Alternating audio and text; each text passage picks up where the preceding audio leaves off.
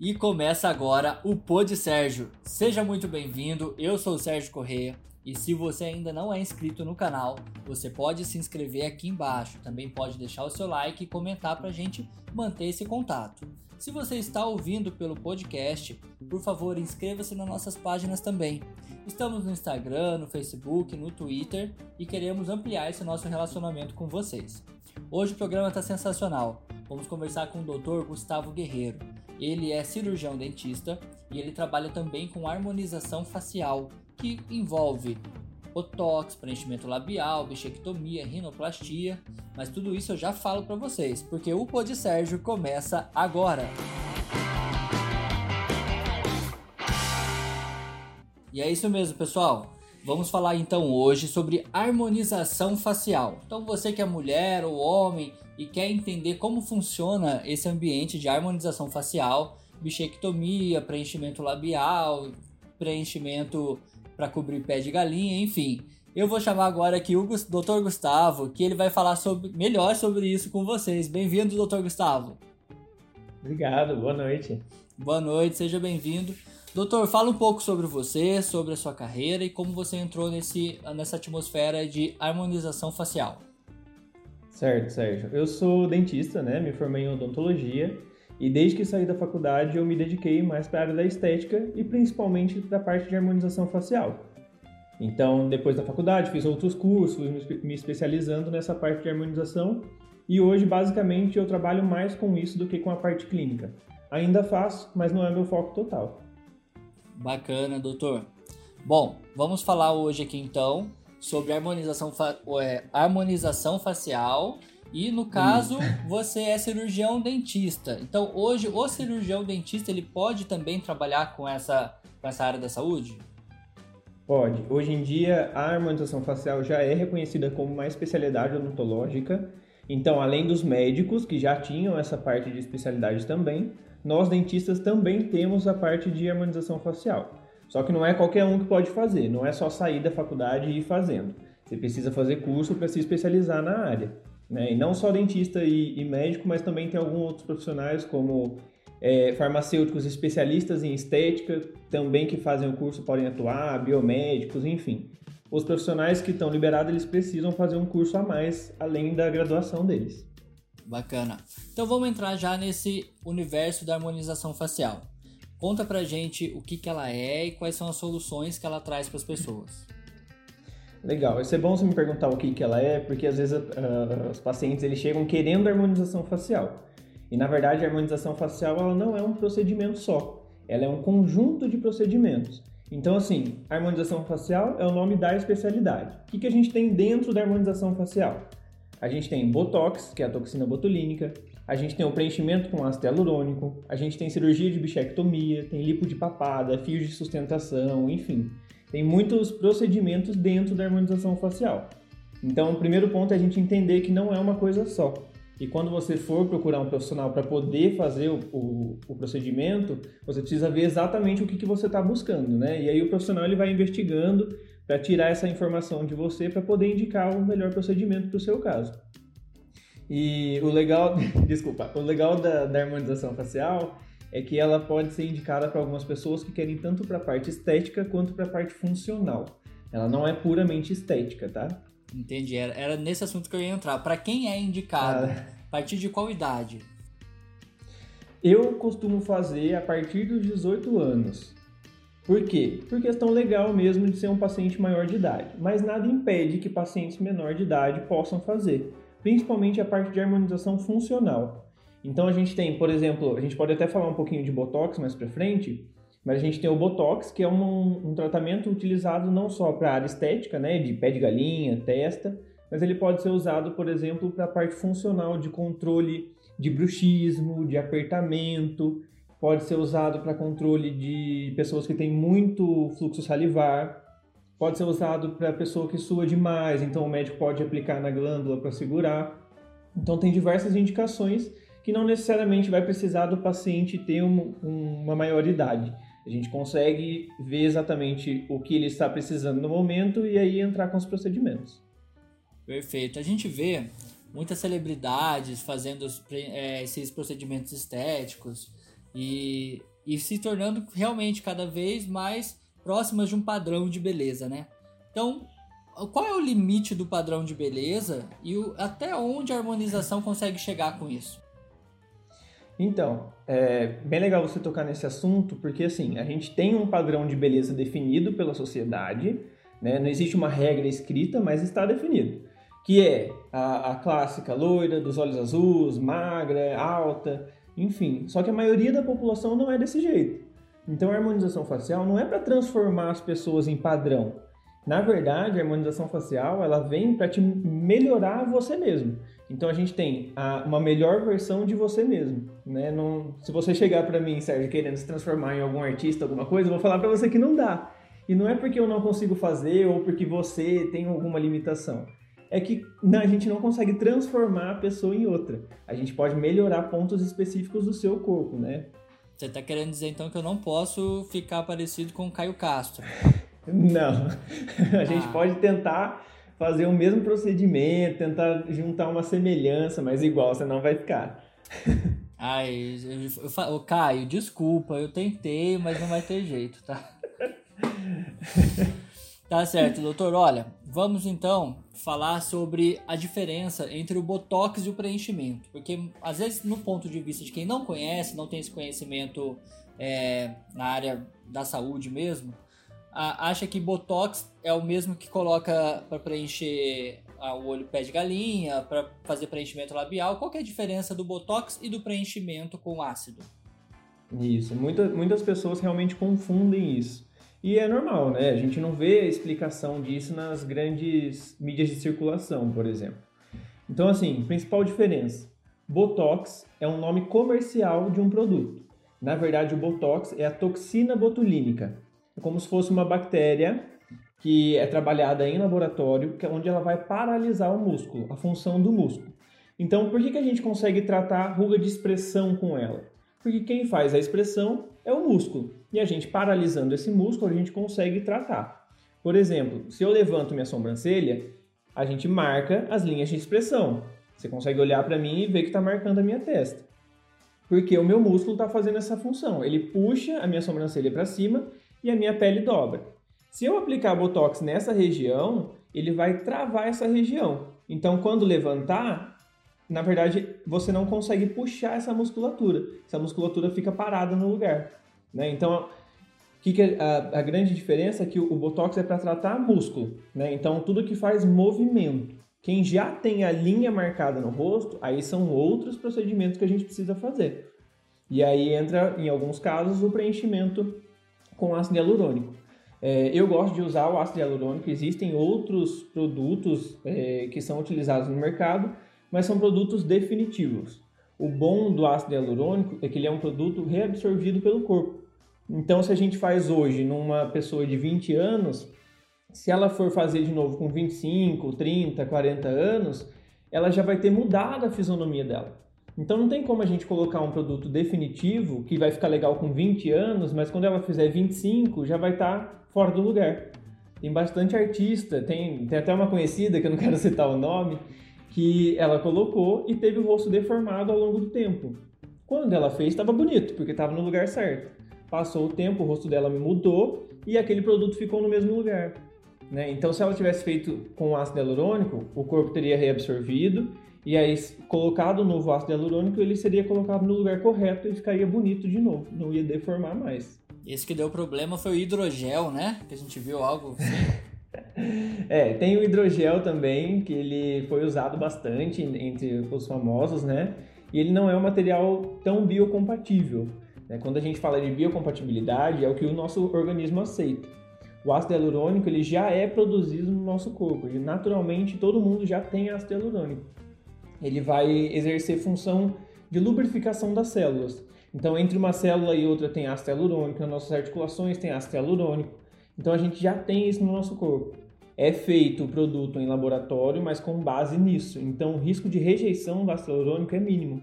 Agora, se a gente pega um material sintético, como PMMA, hidrogel, por exemplo, que não tem no nosso corpo, aí o nosso corpo tem mais chance de reação.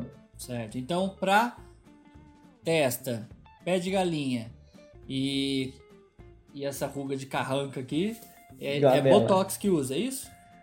Se, se você quiser é, segurar a ruga de expressão, sim. Se você já tem uma ruga muito marcada, por exemplo, ah, eu já tenho as linhas de expressão na testa. Vou, vai adiantar o Botox? Só o Botox não vai resolver para você.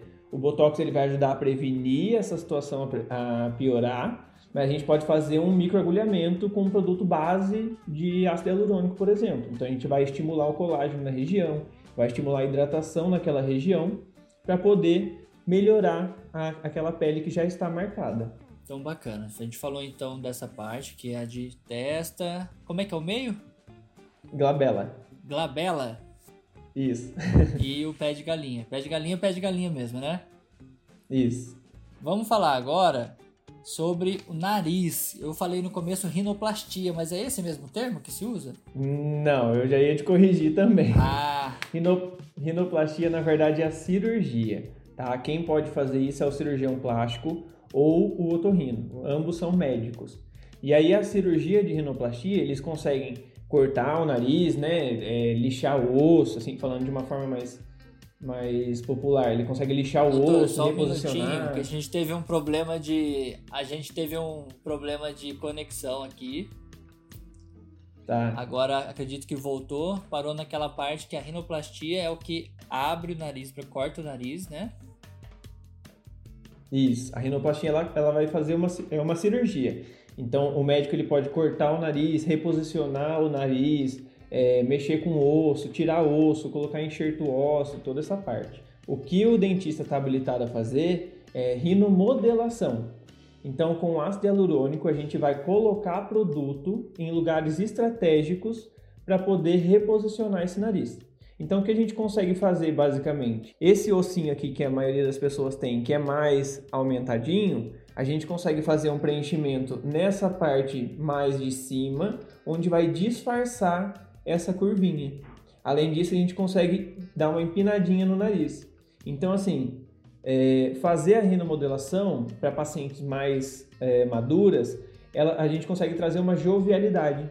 Porque com o passar do tempo é normal a ponta do nosso nariz ir caindo. Se a gente devolve isso, é, é como se a gente estivesse fazendo um processo de rejuvenescimento nessa paciente. E aí nas fotos, ela se olhando, ela vai perceber que ela está mais jovem. Que bacana. E é bom até para autoestima, né? Total. A harmonização facial está ligada totalmente com a autoestima. A parte estética, principalmente, né? É uma coisa que eu gosto de falar com as minhas pacientes é assim: se você está fazendo harmonização porque alguém falou que poderia ser melhor, não faça. Não vai valer esse investimento. Agora, se você se olha no espelho e todo dia enxerga um, uma coisinha que podia ser melhorada, faça que você vai adorar o investimento. É uma coisa que você precisa ter essa vontade para fazer, do que fazer pelo outro, às vezes você nem vê diferença. Tanto que na, nas minhas avaliações, eu costumo sempre perguntar o que está incomodando os pacientes. Não adianta eu chegar e falar, Sérgio, vamos mexer no seu nariz e vamos resolver. Você nem ligava pro nariz, você, tá, você veio para mim por causa de boca, por exemplo.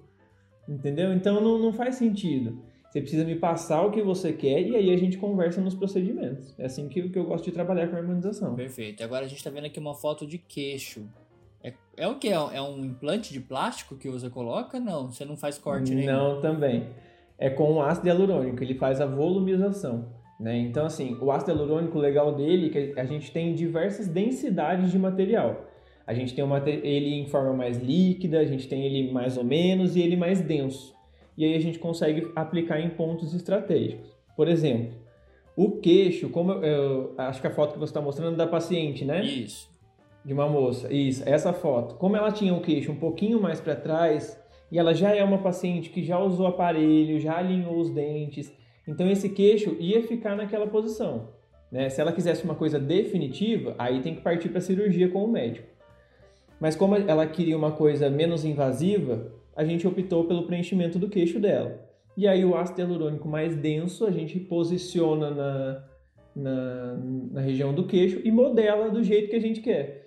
O legal do ácido hialurônico é que a gente consegue modelar. Então a gente coloca, vai de pouquinho em pouquinho, vai por sessão, não, não coloca tudo de uma vez. E quanto tempo dura? Legal. legal. O ácido hialurônico ele dura em média de um ano a dois anos. Depende muito da fluidez do material, né? Então, dependendo da área que a gente está aplicando, tem área que o corpo reabsorve mais rápido do que outro. Depende da marca comercial, depende de como o profissional vai aplicar. Se ele está utilizando uma aplicação mais superficial, uma, uma, uma, aplicação mais profunda. Isso depende muito de cada caso. Mas esse é um, é um tempo médio que a gente fala que é o que o fabricante passa para a gente. Perfeito. Mas nada impede, por exemplo, de um paciente colocar e durar seis meses e outro colocar e durar dois anos e meio.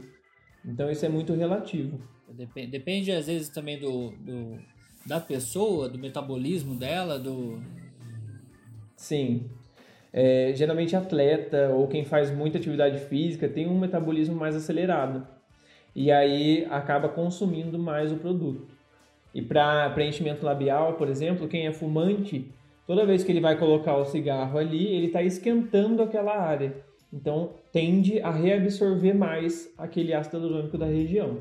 Bacana. Vamos agora, uma próxima foto aqui é lipo de papada. Eu nem sabia que existia isso. Olha que bacana. Lipo de papada que reduz, né, a quantidade. Não é como uma plástica, né, que tiraria, cortaria, mas ele reduz, é isso? Como funciona? Isso. A, a lipo de papada ela tem dois tipos. Tem a enzimática e tem a cirúrgica. A cirúrgica ela é um pouco mais invasiva, eu particularmente não, não faço a cirúrgica, onde é feita uma lipoaspiração mesmo, igual aquela que faz na barriga, faz nessa região. Sim. Tá? E tem a enzimática, onde é uma enzima que ela vai degradar a gordura. Então, se a gente colocar isso de uma forma, de um contexto no dia a dia, seria o detergente tirando a gordura de uma louça, por exemplo. Então essa enzima ela vai degradar essa gordura dessa região e aí a papada consequentemente some, porque ela é uma, uma região de gordura, né? Só que vale, vale a gente falar que essa gordura, ela é uma gordura que pode aumentar e diminuir de tamanho. Então se você fizer ter um resultado e não controlar a alimentação, começar a comer demais, aumentar o seu peso, essa gordura também vai aumentar. Ela volta. A enzima ela só diminui a célula, né, que já estava grande.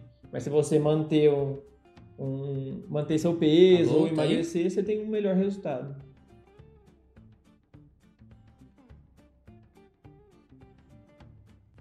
Entendi. Certo, é... tá me ouvindo? Não, agora eu tô. Teve um. Caiu a conexão, um delay? um delay aqui. Eu falei, ué, será que ele parou? Mas agora voltou. Não. Então a lipo de papada é uma, é uma, uma enzima que aplica isso? Isso, uma enzima que vai degradar ah, a gordura. Vamos aqui pro próximo. O próximo aí, no caso, é o, o do ácido do preenchimento que a gente já falou. Vamos entrar então no próximo assunto, uhum. que é a bichectomia. A bichectomia é. Eu acredito que é um, um, procedimento novo, né? Por exemplo, há 5, 10 anos atrás não, não se falava muito disso, né? É, ele ficou famoso recentemente mas é uma cirurgia que já é feita há muito tempo. É, ele tem esse nome, né, bichectomia, porque se trata da retirada, da remoção da bola de bichá, que é uma gordura que a gente tem na região da bochecha, ela fica entre dois músculos, e essa gordura ela tem função lá no período de amamentação, até os seis meses de idade, onde vai ajudar o nenezinho a sugar o leite da mãe dele. Só que depois disso, depois desse tempo, ela perde a função, acaba ficando parecido com um apêndice. Então, assim, essa bola de bichá, para que ela vai servir depois de, desses seis meses de idade? Só para dar contorno no rosto. Então, você consegue perceber que tem pessoas que têm uma bochecha um pouquinho mais avantajada e aí, mesmo emagrecendo, não consegue perder essa bochecha por conta da bola de bichá. E aí, a gente faz a remoção dessa gordura. E essa é uma gordura diferente da gordura da lipo de papada.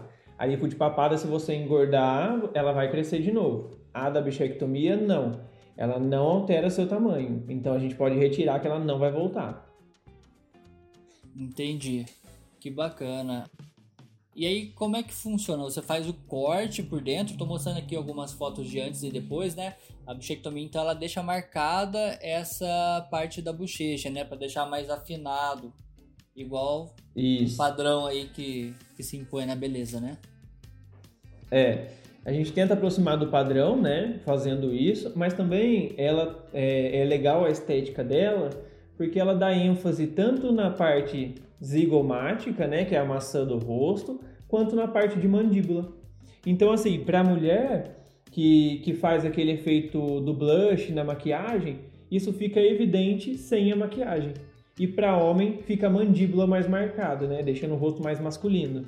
Bacana. Olha, pessoal, você que está assistindo e vendo as fotos que eu estou colocando aqui, essas fotos, elas são do perfil oficial do Dr. Gustavo no Instagram, que está aqui em cima, doutor.gustavoguerreiro. E, inclusive, se você quiser ver mais trabalhos dele, é só seguir ele lá no Instagram, que lá tem um material muito mais completo, que a gente mostra o básico para entrevista, ok? E aí, como é que funciona? Você dá ponto dentro da boca ou você puxa com uma seringa, você suga, como é que é? Então, para a gente fazer essa bichectomia, primeiro de tudo, a gente faz uma anamnese no consultório, tá? Qualquer procedimento que eu vou realizar, primeiro a gente faz uma anamnese. O que, que é isso? Como se fosse uma entrevista com o paciente, onde eu vou descobrir como que está o estado de saúde geral dele. Será que ele está apto para fazer a cirurgia? Será que depois da avaliação facial ele realmente precisa da cirurgia? E aí, se ele se enquadrar em todos os critérios, a gente parte para a cirurgia. Primeiro passo, a gente anestesia, então durante o procedimento o paciente não sente nada, Tá? É uma cirurgia bem, é, eu costumo falar cirurgia de dentista, porque é a mesma que a gente usa para tirar o dente. Né? A gente pega anestesia toda essa região. Então, o que, que o paciente vai sentir? Pode ser que alguns pacientes acabam sentindo puxando é, a movimentação, mas dor não sente. Tá? Então, é feito uma incisão pequena, de no máximo 2 centímetros, é, do lado de dentro da bochecha, e nisso a gente encontra a bola de bichar faz a retirada e faz dois pontinhos de cada lado. A recuperação é super tranquila. Eu, eu nem proíbo meus pacientes de trabalhar depois, eu só recomendo que não faça esforço físico, que não fique saindo ao sol, evitar ficar falando bastante, levantar peso, essas coisas não é legal. Né? E no, nos primeiras 48 horas tem que ter um cuidado com a alimentação, não pode comer nada muito duro, tem que ser uma coisa mais líquida e pastosa, tudo para mais frio, como se fosse um pós-cirúrgico de qualquer cirurgia odontológica mesmo. Entendi. Tá? Mas ela acaba sendo mais tranquilo do que tirar o siso. Entendi. Então você que está pensando em fazer bichectomia só para pegar um atestado para não ir trabalhar, não tem. Vai ficar sem atestado. Doutor, então. Alguns casos a gente pode dar atestado, mas não é o ideal você fazer pelo atestado, tá? ah, a bichectomia, eu ia falar bochechomia. Tem muita gente que erra o nome? Tem, é, é, comum as pessoas errarem. Porque é um nome mais complicado, né? Como ele vem do nome da gordura, que é bola de bichar, se a gente for fazer uma relação da palavra, bichectomia, o tomia seria a remoção, tudo que é remoção cirúrgica. E o bichec da bola de bichar, então remoção da bola de bichar. E aí as pessoas confundem porque é na bochecha, né? Aí acabam falando buchetomia, enfim, tem várias coisas que, ele, que os pacientes confundem. Bacana. E aí, e o resultado ele é imediato em, em todos os casos ou há variações? Não, o resultado da bichectomia nunca é imediato. Claro que a gente tem assim alguns pacientes que conseguem perceber de forma imediata, mas por que, que não, não se tem um resultado imediato? Quando a gente faz a cirurgia, a gente tirou aquela bola de bichar, primeiro que a gente anestesiou. Então já colocou o volume do anestésico, tá? E aí toda vez que a gente faz uma cirurgia e mexe em alguma região, isso no corpo inteiro, o nosso corpo ele vai inchar, que é o edema. Igual quando você corta o dedo, quando você bate o, o dedinho na quina da cama e aí fica inchado. É normal, é uma reação do corpo. Então, tudo que a gente tira de gordura, o corpo acaba colocando de inchaço e tem o anestésico. Então, o resultado da bichectomia você vai vendo gradual. Eu falo que o resultado ele pode começar a aparecer no primeiro mês, mas ele tem até seis meses para poder ser definitivo, o resultado final mesmo. A gente tem uma média aí que com três meses as pacientes já conseguem perceber um resultado e a partir de três meses ele não se altera tanto, mas é um, é um, um resultado mais prolongado.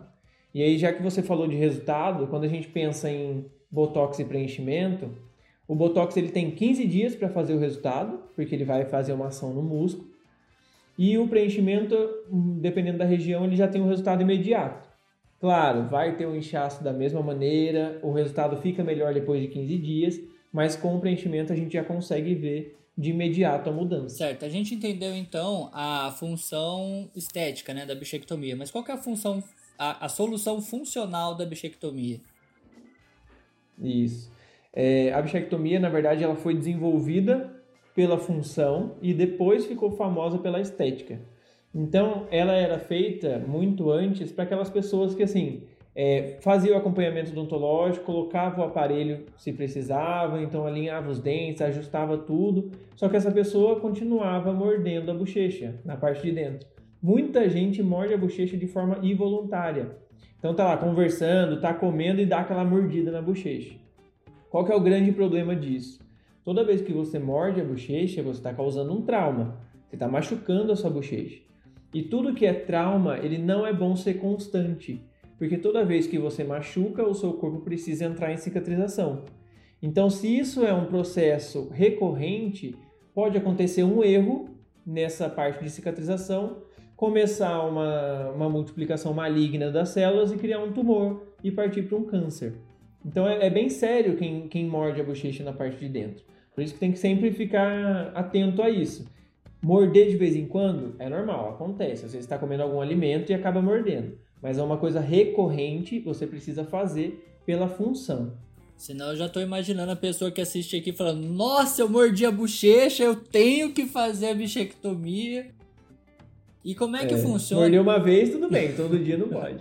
e como é que funciona assim? Algumas pessoas, nota-se, tem uma bochecha maior do que a outra. Como é que funciona esse equilíbrio do quanto você tira de cada uma ou realmente é sempre a mesma medida de cada bochecha? Na verdade, nunca é a mesma medida, tá? De um paciente para outro. É, cada pessoa vai ter um tamanho de gordura diferente, né? Do mesmo jeito que as pessoas são de altura diferente, cor de pele diferente, tamanho da mão, tamanho do pé, enfim, tem essa variação anatômica que é natural, tá? O que, que eu faço dentro desse mesmo paciente? Quando é o mesmo paciente, eu uso uma técnica que ela é mais segura, onde eu encontro a bola de bichar dos dois lados primeiro. Encontrei dos dois lados, a pessoa realmente tem a bola de bichar, tá tudo certo, consigo retirar, aí eu vou tirando na mesma quantidade, para a pessoa não ficar com um lado mais é, retirado do que o outro, e aí fica desequilibrado, tá? É, tem alguns casos raros de pessoas que não têm a, a, bola de bichar, e aí se abre e não, não encontra, não tem o que fazer, a bola de bichar não está ali. É, nunca aconteceu comigo, mas existe casos raros assim. Bacana. E voltando aqui então para as fotos, tem aqui uma foto da seringa, no caso que foi tirado 5 ml de cada lado. Nossa, 5 ml parece coisa pra caramba, hein? Mas é. geralmente 5 é acima da média. A média geralmente é 2,5, 3. Homem geralmente tem um pouquinho mais. Mas aí é, Mas é o paciente é... que decide o quanto que ele quer tirar ou você conversa com ele, quer ficar bem marcado, menos marcado? Como é que funciona? Não, a gente não consegue ter esse controle, Sérgio. Se o quanto, se eu tirar 1 ml vai ficar pouco marcado, ou se eu tirar 5 vai ficar muito marcado. Cada corpo vai responder de uma forma diferente. Então eu tiro o quanto o corpo da pessoa permite. Se o seu corpo tem 5 ml, eu vou retirar os 5 ml. Se tem 2, eu vou tirar 2 tá? Não tem como eu prever para você, ah, vamos tirar 2,5 que o resultado vai ficar legal. Não, às vezes você nem tem 2,5, né? Uma coisa que eu converso com meus pacientes é questão de simetria. Tem gente que tem uma bochecha que é maior do que a outra. E aí a gente tenta fazer a compensação, né? Mas não é uma garantia de que vai dar certo, que vai equilibrar o rosto. Mas tem paciente que eu já tirei, por exemplo, três de um lado e dois do outro para tentar compensar essa simetria de uma bochecha maior do que a outra. Entendi. E depois que tira, não tem como pôr, né? Não. É uma cirurgia definitiva. Então, tirou, é para sempre, vai ter aquele resultado, isso não volta mais, tá? E, e o grande medo das pessoas é ficar com o rosto envelhecido. Ah, se eu tirar essa gordura, vai cair meu rosto? e na verdade, não, não vai cair, tá? Essa é uma gordura que ela não faz sustentação, ela só faz contorno. Então, diferente das gorduras que a gente tem na primeira camada, né, abaixo da primeira camada da pele, que sim fazem parte do processo de envelhecimento, a bola de bichar não. Então, se a gente retira, você vai ficar velho da mesma maneira. Não é, não vai acelerar o seu processo de envelhecimento nem nada.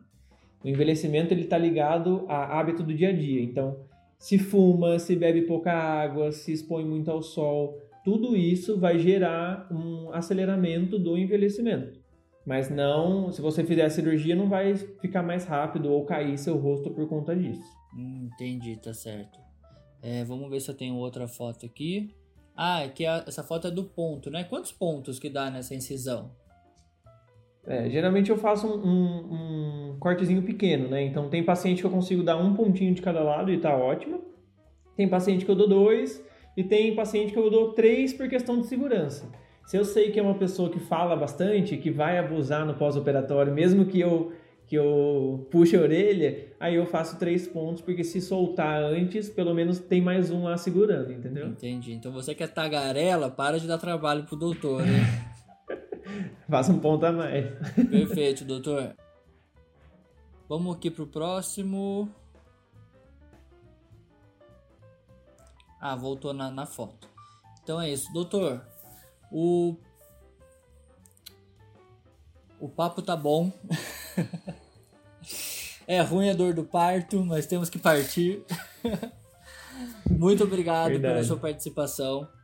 É, só lembrando que nós estamos aqui no nosso canal rumo aos mil inscritos para que a gente possa fazer esse programa futuramente ao vivo, para as pessoas participarem, fazerem perguntas também. Eu acho que nessa área da saúde, da beleza, da estética, deve ter muita pergunta a se fazer, mas você pode fazer no comentário, repasse para o doutor, o doutor vai estar respondendo.